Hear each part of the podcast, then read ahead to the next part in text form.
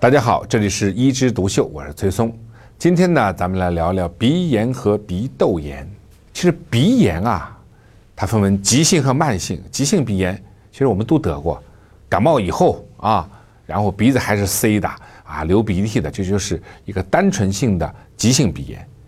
慢性鼻炎呢，就是这个鼻炎，哎，老不好，老不好。超过一定时间就慢性鼻炎了，而慢性鼻炎呢又分两种，第一种是单纯性的，就是它虽然是鼻炎啊，老是流鼻涕，鼻子不通气，但是呢，它里面啊那个鼻甲这些附属的这些器官，它还是不厚的。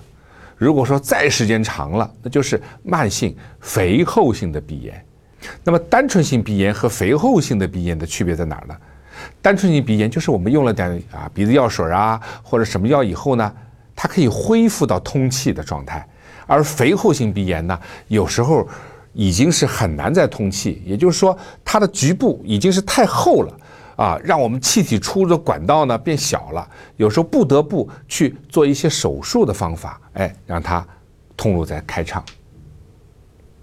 这当中呢，最多见的就是过敏性鼻炎。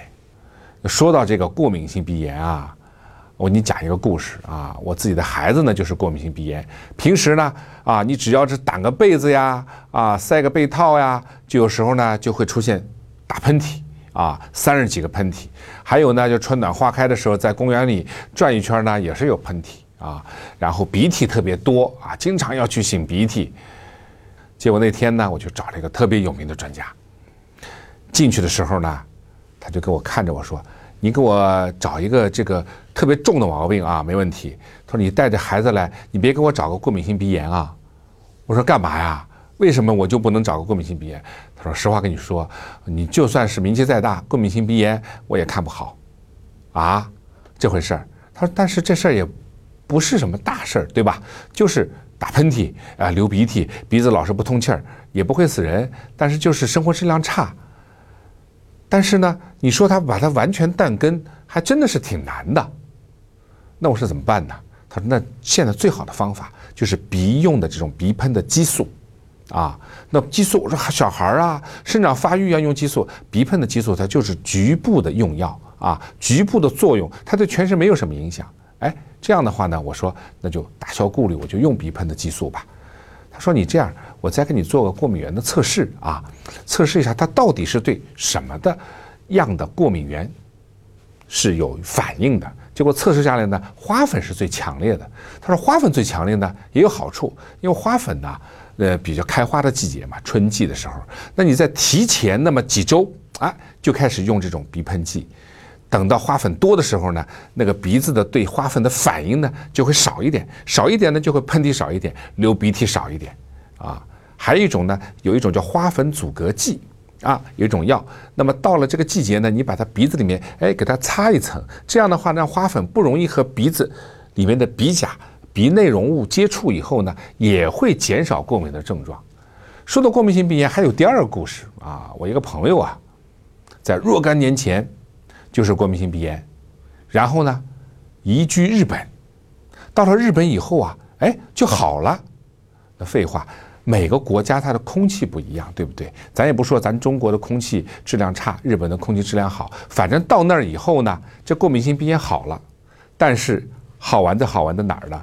过了五年以后啊，他和日本人一样得了花粉症，也就是每年樱花盛开的季节，他就开始打喷嚏、流鼻涕。他说日本呀，很多很多人都有花粉症，啊，本来呢我们中国人过去没有花粉症，但是。在那个环境里面，他脱离了国内的空气环境，没有过敏物了。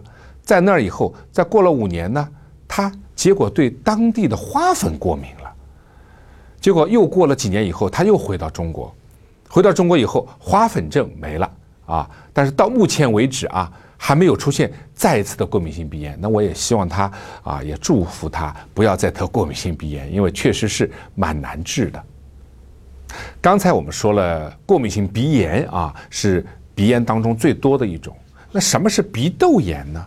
那首先我们要知道鼻窦在哪儿。鼻窦呢是我们鼻子的附属器官，就分布在我们的上颌的骨啊，脸上的这个骨头里面。这个骨头里面有一些呢是一些啊类似于蜂窝状的骨头，那么里面呢有一些分泌物啊，它们和鼻子相通，就叫鼻窦。